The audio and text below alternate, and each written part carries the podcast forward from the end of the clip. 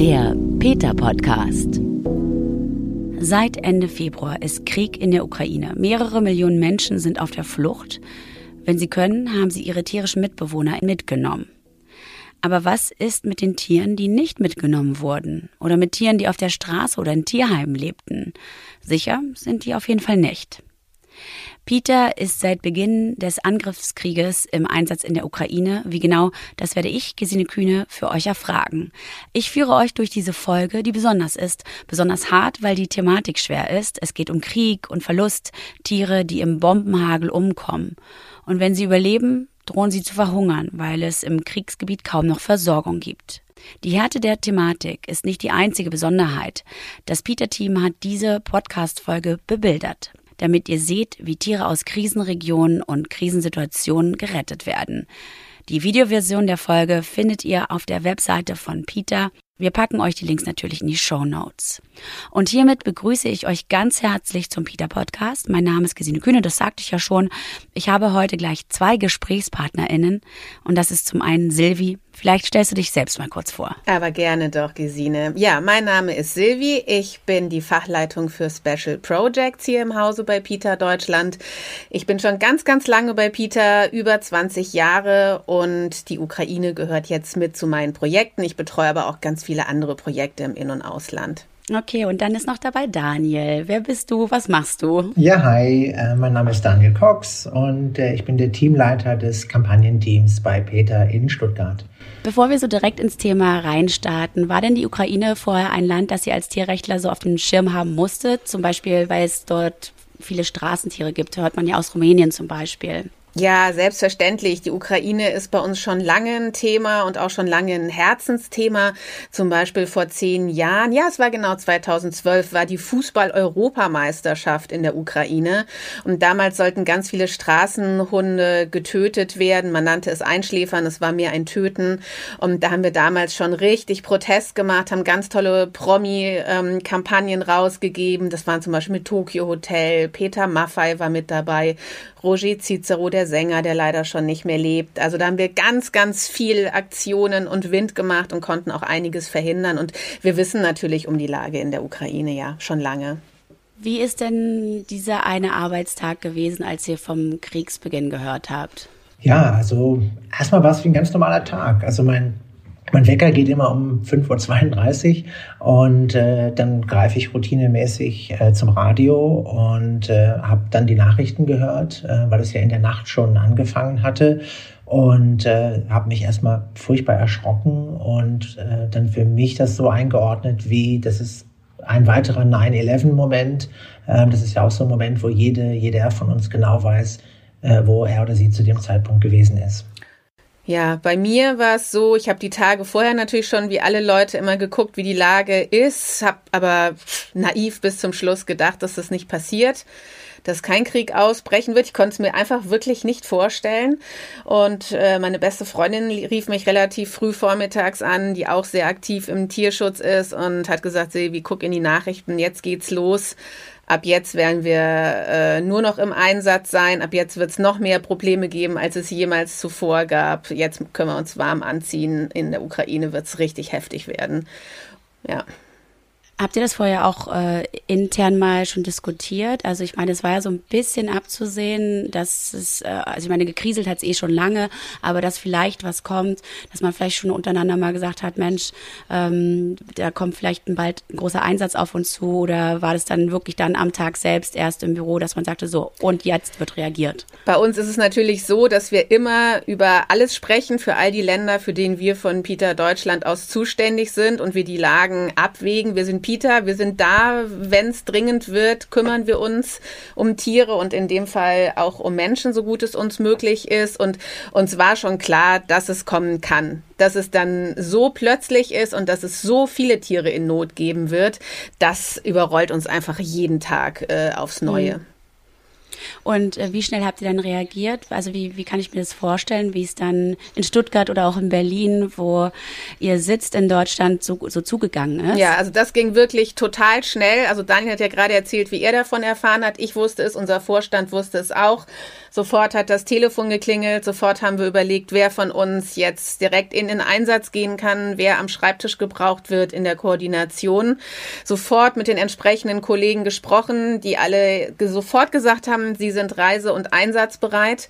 Es ist ja nun auch nicht ganz um die Ecke. Wir mussten ganz schnell gucken, wie wir es mit Fahrzeugen, Unterbringungen, äh, Boxen, äh, Autos, Autoversicherungen, wer kann was. Ukraine ist nicht mehr EU, die Rechtslage. Also uns, und über uns ist es wirklich zu zusammengeschwappt. Innerhalb von Minuten hat sich alles in unserem Arbeitsalltag verändert und am nächsten Morgen ist das erste Team losgefahren.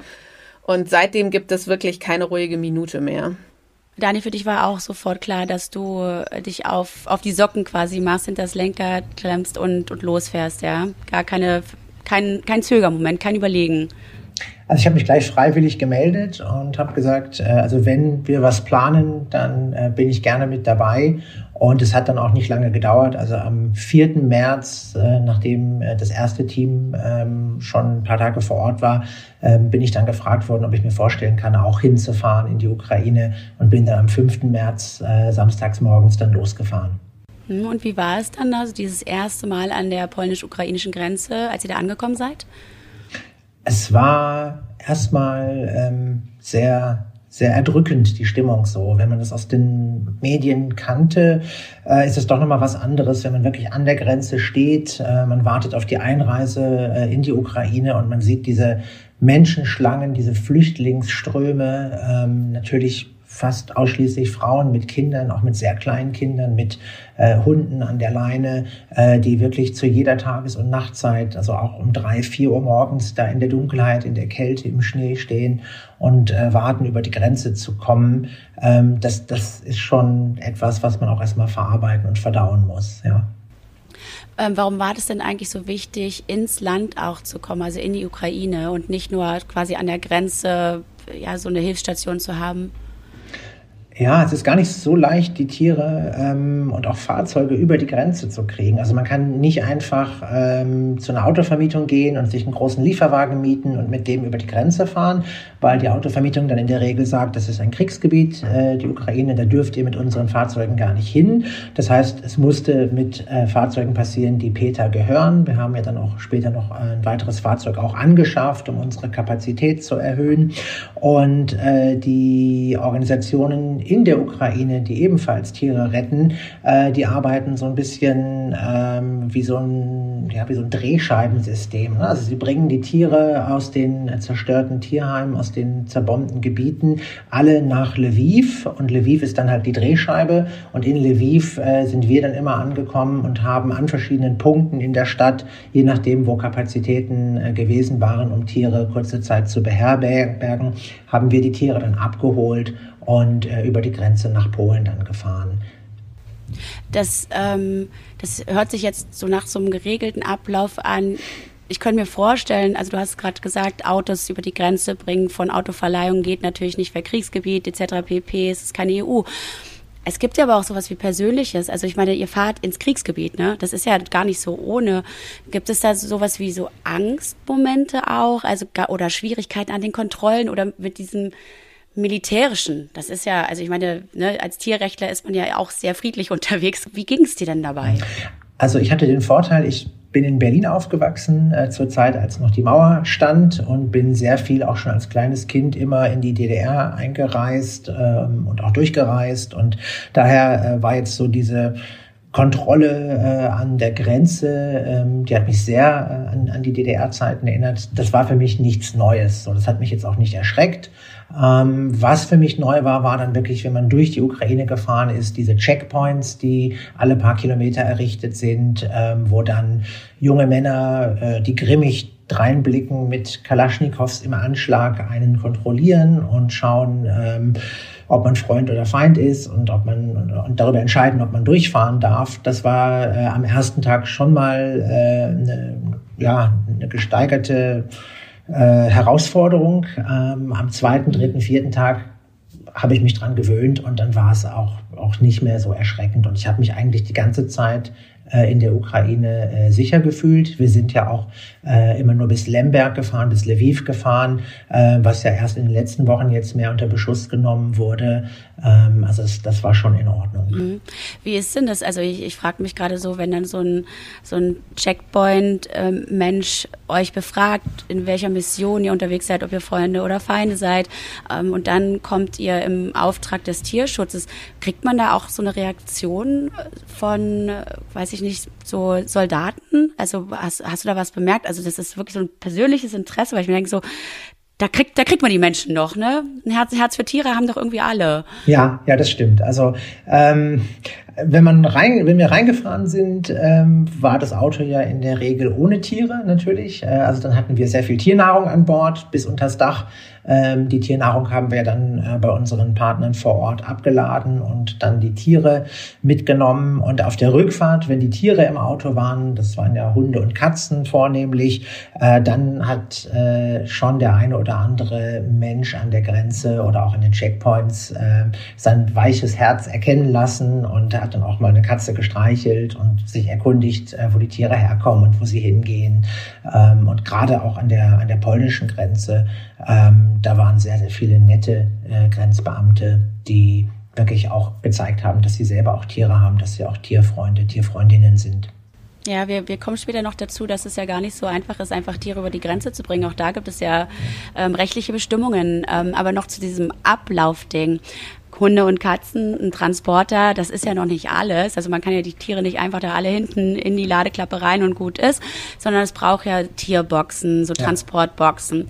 Ähm, wo bekommt man auf die schnelle Tierboxen her und wie war da so die Aufteilung? Weil ihr habt ja viele Tiere mitgenommen. Es gibt da dieses eine Bild, wo die äh, Transportboxen quasi gestapelt hinter dir im Auto stehen. Ja, das ist gar nicht so einfach, die ganzen Transportboxen zu beschaffen. Das ist richtig. Wir haben am Anfang ähm, wirklich auf der Hinfahrt schon äh, quasi jede, jede Tierhandlung abgegrast, die wir finden konnten und haben einfach alle Boxen gekauft, die es gab in verschiedenen Größenordnungen.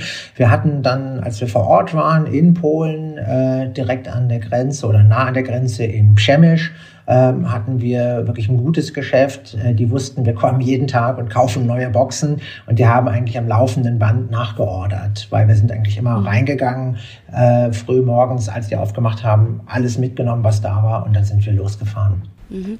Und also dieses Bild, was ich gerade schon angesprochen habe, äh, da sitzt du hinterm äh, Lenkrad und da ist eine kleine Katze auf deinem Schoß. Das ist wahnsinnig niedlich. Ich bin ja, bin ja Katzenmami, ne? Da, da geht mir das Herz auf. Ähm, und diese Tierboxen, Transportboxen sind hinter dir. Wie ist das Klima dann im Auto? Sind die aufgeregt? Also wie fühlen die sich? Ja, also die, die Fahrten mit den Katzen sind meistens die ruhigeren. Die Hunde sind in der Regel ein bisschen nervöser und bellen auch mal. Die Katzen waren fast alle immer relativ ruhig. Hin und wieder haben sie gemiaut, aber ähm, die haben, glaube ich, auch gespürt, dass da Menschen sind, die, die ihnen helfen und, und dass es ihnen da gut ergehen wird. Ähm, dieses eine Bild mit der Katze ist tatsächlich an der Grenze entstanden. Äh, das war eine Fahrt, wo wir, ich glaube, fünf Stunden an der Grenze gestanden haben, um nach Polen wieder einzureisen. Und das war eben eine Katze, die sich bemerkbar gemacht hat. Die hat äh, dann äh, doch laut miaut und wir haben dann gesagt, okay, wir stehen hier sowieso, wir können uns nicht bewegen, dann holen wir sie mal raus, wir nehmen sie auf den Schoß. Und dann hat sie wirklich vorne das komplette Fahrzeug erkundet, ist übers Armaturenbrett gelaufen, ähm, hat sich den Tacho angeguckt, der leuchtete. Also das war total süß. Ähm, also als wir dann über die Grenze nach Polen gefahren sind, äh, haben wir die Tiere dann zu äh, Partnertierheimen vor Ort gebracht in Polen oder auch wenn es kranke Tiere waren, sind wir auch noch nachts direkt in die Tierklinik gefahren. Wir sind meistens nachts über die Grenze gekommen. Das waren immer die frühen Morgenstunden und in der Tierklinik hatten wir dann einen 24 Stunden äh, Bereitschaftsdienst und konnten dann äh, die Tiere, die Versorgung brauchten, sofort dahin bringen. Die anderen Tiere, die wir zu den äh, Tierheimen bringen konnten, die äh, gesund gesund waren. Äh, die haben wir dann aus ihren Boxen ausgeladen, haben sie dann entsprechend ähm, in ihre, ähm, ihre Laufstelle geführt äh, und haben dann die Käfige gereinigt natürlich. Also ähm, das ist dann schon auch ein Aufwand, der noch dazukommt von mehreren Stunden, wenn man wirklich 50, 60 Tierboxen hat, die dann gereinigt werden müssen. Aber äh, die müssen ja auch wieder fertig gemacht werden für den nächsten Tag dann. Ach man, die armen Dinger, wirklich. Aber gut, dass ihr da auch so gute Partnerstätten ähm, habt oder Tierheime, dass, dass das dann doch relativ reibungslos geht, dass, dass die dort abgeliefert werden können? Oder gibt's da schon auch noch irgendwie, äh, muss man irgendwie Papiere mitliefern oder neue ausfüllen? Wie ist das? Genau, also die Tiere müssen natürlich ähm, über äh, Impfungen verfügen. Das Wichtigste ist natürlich Tollwut. Äh, die müssen gechippt sein. Ähm, das sind schon mal die Grundvoraussetzungen. Und ähm, was, was uns natürlich so ein bisschen einschränkt, sind immer die Kapazitäten in den Tierheimen. Also die sind natürlich auch irgendwann an der Kapazitätsgrenze. Und dann kommen wir immer wieder natürlich in Situationen, wo wir dann den Organisationen in der Ukraine sagen müssen, bitte haltet noch ein paar Tage durch. Wir können jetzt keine weiteren Tiere holen. Wir sind erstmal an der Kapazitätsgrenze angelangt und dann geht's halt mhm. ein paar Tage später geht's dann wieder weiter. Genau. Also es ist dann ein, ein Rettungskorridor, wo die Tiere wirklich von der Ukraine dann nach Polen kommen oder nach Ungarn kommen und von dort dann eben äh, irgendwann, wenn die Bedingungen, die, die Quarantänebedingungen erfüllt sind, dann auch weiterreisen können ähm, in Endstellen dann in anderen Ländern. Mhm. Ähm, Nochmal so ein bisschen was Emotionales, Daniel. Hast du Hast du dich dann zwischendurch schon mal so in den Tier so ein bisschen verguckt, dachte, dachtest, auch Mensch, ich möchte das eigentlich nicht gerne hergeben, das soll irgendwann zu mir ziehen? Schon, ja, ja. Also ich habe auch durchaus ähm, von dort zu Hause angerufen und gesagt, ah, noch so eine Katze zum Hund dazu, meint ihr, das klappt? Und, äh, aber ich habe es dann doch letzten Endes nicht gemacht, ähm, weil die Tiere ja auch erst noch eine Weile in Quarantäne bleiben müssen, dort vor Ort. Und ähm, ich jetzt auch ähm, dem dem wahrscheinlich traumatisierten Tier jetzt aus dem Krieg nicht unbedingt zumuten wollte, jetzt auf so einen ausgewachsenen Hund zu treffen. Äh, das wollte ich beiden Tieren eigentlich ersparen. Mhm. Und da sind wir ja schon bei diesem ganzen organisatorischen. Also das hört sich jetzt natürlich, das ist super Aktivismus, ne, das ist auch wichtig, aber wir leben ja nun mal in sehr bürokratischen Verhältnissen, wo alles geregelt werden muss und auch dadurch ja ein guter Ablauf dann garantiert wird. Und Silvi, ähm, du bist dann die Frau quasi für die Regelung. Wie sieht denn deine Arbeit für solche Hilfsaktionen aus? Wie machst du das von Deutschland aus? Ja, ich versuche alles, was man vom Schreibtisch aus planen, organisieren, in Erfahrung bringen kann, äh, zu tun. Und dazu gehört natürlich auch immer den aktuellen Stand der Dinge zu wissen, wie die Regularien gehandhabt werden. Und da muss man natürlich ganz klar sehen, dass sich das auch ständig verändert. Das heißt, wir stehen auch permanent vor neuen Situationen. Also es ist ja so, dass die Ukraine kein EU-Land ist. Und es gibt einfach Gesetze für die Einfuhr von sogenannten Haustieren. Das umfasst immer Hunde, Katzen und Frettchen für die Einfuhr in die EU. Und die normalen Regularien sagen einfach, dass jedes Tier, das in die EU einreist, von diesen genannten Tieren, braucht eine Tollwutimpfung, die mindestens 30 Tage alt ist, einen Mikrochip, einen Heimtierausweis und einen Bluttitertest aus dem Blutserum, der nachweist, dass diese Tollwutimpfung auch angegangen ist und das Tier gegen Tollwut geschützt ist. Diese Impfung muss allerdings drei Monate vor der Ausreise sozusagen bestätigt werden. Das heißt, wir haben vier Monate, die es dauert, um ein Tier aus der Ukraine rauszubekommen. Und diese Zeit hat im Moment niemand. Das heißt, als der Krieg anfing, hat sich Peter gemeinsam mit anderen Organisationen an die EU sofort gewandt und wir haben gesagt, es sind Tiere und Menschen auf der Flucht. Wir sind alle Lebewesen, wir sind alle Spezies, die Schutz brauchen und Rettung. Das muss anders gehandhabt werden im Moment. Diese Regularien sind nicht machbar. Dann wurde schnell gehandelt von Seiten der EU, da haben wir uns auch äh, gleich für bedankt. Und die Regularien wurden für die Flüchtenden zusammen mit maximal fünf ihrer eigenen Tiere vorübergehend vereinfacht bzw. ausgesetzt. Das bedeutet, die Tiere konnten an der Grenze Papiere ausgestellt bekommen, mussten dann aber direkt in dem Land, in dem sie ankamen, entweder in Quarantäne oder durften nicht aus ihrer Box gelassen werden und konnten zusammen mit ihren Flüchtenden, ihren Menschen weiterreisen an einen Zielort und mussten dort im Veterinäramt zusammen mit der Ausländerbehörde gemeldet werden. Man merkt es schon, es ist nicht so ganz einfach im Handling. Verschiedene Sprachen, viele Papiere und am Anfang galt das aber auch noch sozusagen für alle Menschen, die die Ukraine verlassen haben. Deshalb ging es auch in unserem Team, dass wir mit mehreren Leuten über die Grenze sind und dann immer fünf Tiere pro Person mitnehmen konnten. Das ist nämlich ein ganz wichtiger Aspekt. Deshalb hat dieses System, es war sehr anstrengend. Die Kollegen haben alle sehr, sehr viel Zeit, Energie, Liebe und Mut bewiesen, es zu tun. Aber wir konnten innerhalb der ersten vier, fünf Wochen zusammen mit anderen Organisationen über 1000 Tiere in Sicherheit bringen. Das ist ja eine Zahl, die man schon mal nennen kann. Dann allerdings änderte sich die Situation und die obersten Veterinärbehörden aller EU-Länder haben sich äh, in der dritten, vierten Märzwoche zusammengetan und nochmals miteinander festgelegt, dass diese Ausnahmeregelung wirklich nur für die Flüchtenden gilt, deren Tiere es sind und in deren Papieren auch der Name der Flüchtenden steht.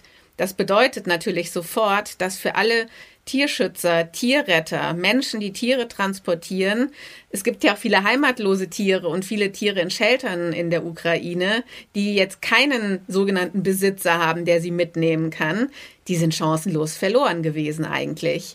Und deshalb haben wir jetzt die Situation, dass gerade mit dieser Regelung, die für uns alle gilt, die EU das Leben von Tausenden von Tieren riskiert und sie im Stich lässt. Und damit auch die Menschen, die in den Sheltern in der Ukraine bleiben und diese Tiere nicht im Stich lassen wollen. Weil im Moment ist es so, dass wir halt Flüchtende mit ihren Tieren über die Grenze bringen können, was wir tun. Wir nehmen dann die Tiere in Empfang von Menschen, die erstmal froh sind, dass das Tier aus der Krisenregion raus ist. Sie aber ja noch nicht genau wissen, wie es weitergeht. Wir wissen, wie schwierig es zum Beispiel ist, mit Tieren eine Sozialwohnung zu bekommen. Ähm, wir können Tiere in Sicherheit bringen, die schon bereits vor dem Krieg von Tierrechtsorganisationen auf die Reise vorbereitet waren und all diese Papiere bereits haben. Und so ist die Situation. Und wir versuchen in der Ukraine Tiere in Sicherheit zu bringen, an einem relativ safen Ort und sie dort ausreisefertig zu machen. Alles im Rahmen der Regularien, alles zusammen mit den Veterinärbehörden. Denn retten bedeutet ja auch Verantwortung übernehmen. Und Verantwortung übernehmen ist einfach viel mehr, als Tiere nur über die Grenze zu holen. Wir sind verantwortlich für das Leben von all diesen Tieren, wie es weitergeht. Das heißt, sie müssen sicher sein, sie dürfen nicht beschlagnahmt werden hinterher. Sie müssen alle liebevolle Familien finden. Das ist ein riesen, riesen Projekt, was auch sehr, sehr finanziell aufwendig ist. Das darf man, glaube ich, an der Stelle ehrlich sagen. Dazu kommen wir auch gleich nochmal. Aber meine Frage ist ja, wie bekomme ich ein Tier aus der Ukraine? Also geht das überhaupt? Genau, also das funktioniert folgendermaßen. Es müssen natürlich alle Quarantänebedingungen erstmal eingehalten werden. Wenn das Tier mit seinen Flüchtenden zusammen in ein europäisches Land eingereist ist und die Menschen zum Beispiel sagen, jetzt ist das Tier in Sicherheit, bitte kümmert euch erstmal darum. Ich kann es gerade nicht durch drei Länder weiter mitnehmen. Ich weiß selber nicht, wo ich ankommen werde. Oder ich übergebe euch dieses Tier. Hauptsache, es ist in Sicherheit, so traurig es auch auch ist. Dann muss die Quarantäne vollzogen werden, die Impfung, der Chip, der Pass.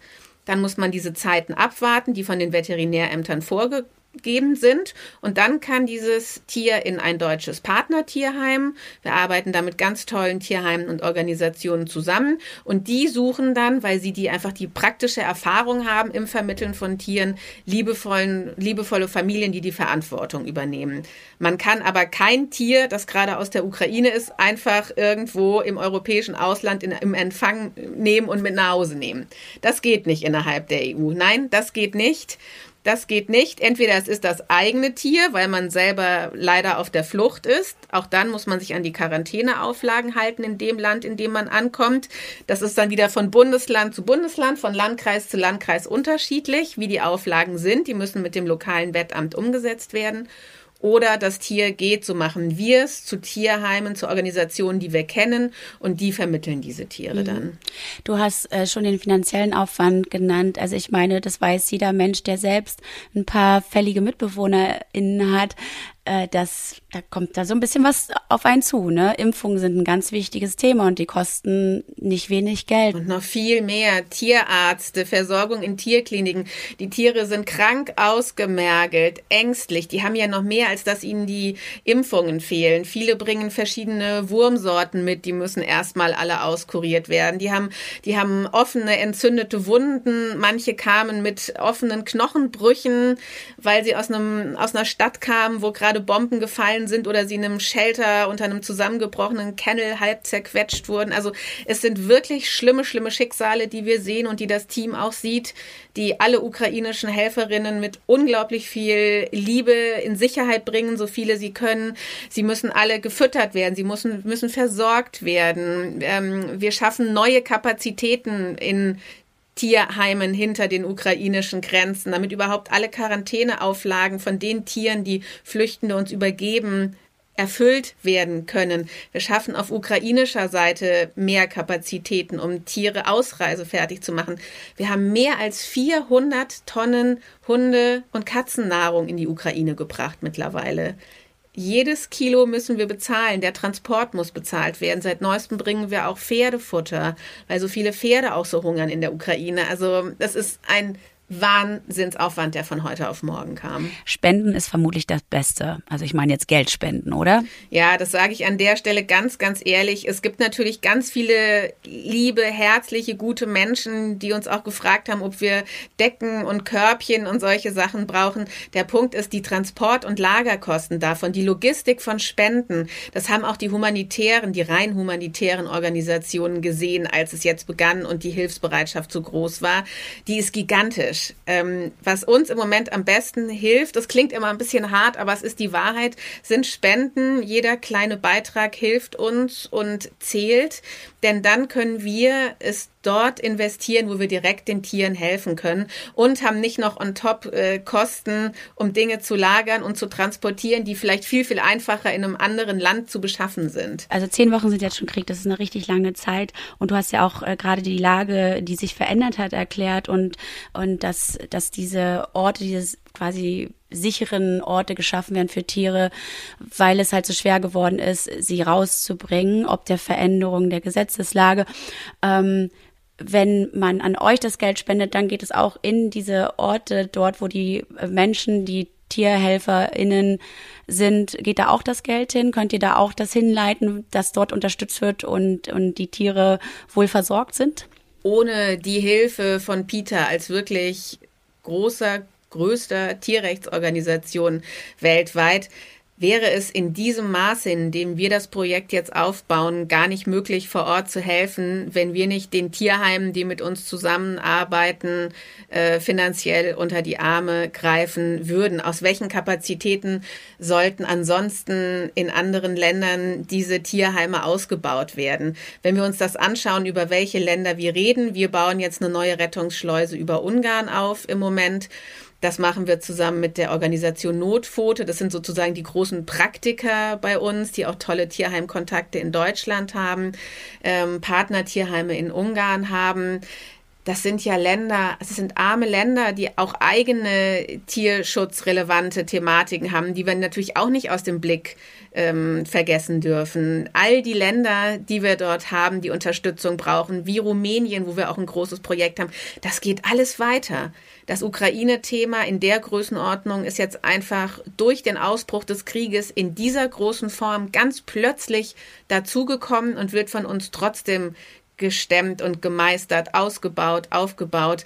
Und deshalb natürlich kommt das Geld dort auch an, sonst könnten wir Tieren gar nicht helfen. Okay, gut. Ähm, Daniel Silvi, Gibt es noch was, was ihr den ZuhörerInnen sagen möchtet? Ich glaube, äh, dass ich das auch in Daniels Namen hoffentlich sagen darf und im Namen von Peter Deutschland an sich, dass wir sehr, sehr dankbar dafür sind, dass Peter die Größenordnung hat, dass wir überhaupt Projekte in dieser, ja, Menge von Tieren und auch Menschenhilfe, weil wir auch den Flüchtenden helfen, wenn wir ihren Tieren helfen, überhaupt möglich machen können. Und dass es für uns einfach ähm, ein großes Geschenk ist, dass wir diese Verantwortung übernehmen dürfen für die Tiere, dass wir die auch langfristig übernehmen und dass wir natürlich, wir sind ja alle auch Realisten und wir machen das alle schon sehr lange, wir wissen, dass wir nie allen werden helfen können. Das ist äh, zurzeit natürlich so, dass uns eine wirkliche Flut von Hilferufen jeden Tag erreicht und ganz viele Dinge können wir auch nicht möglich machen.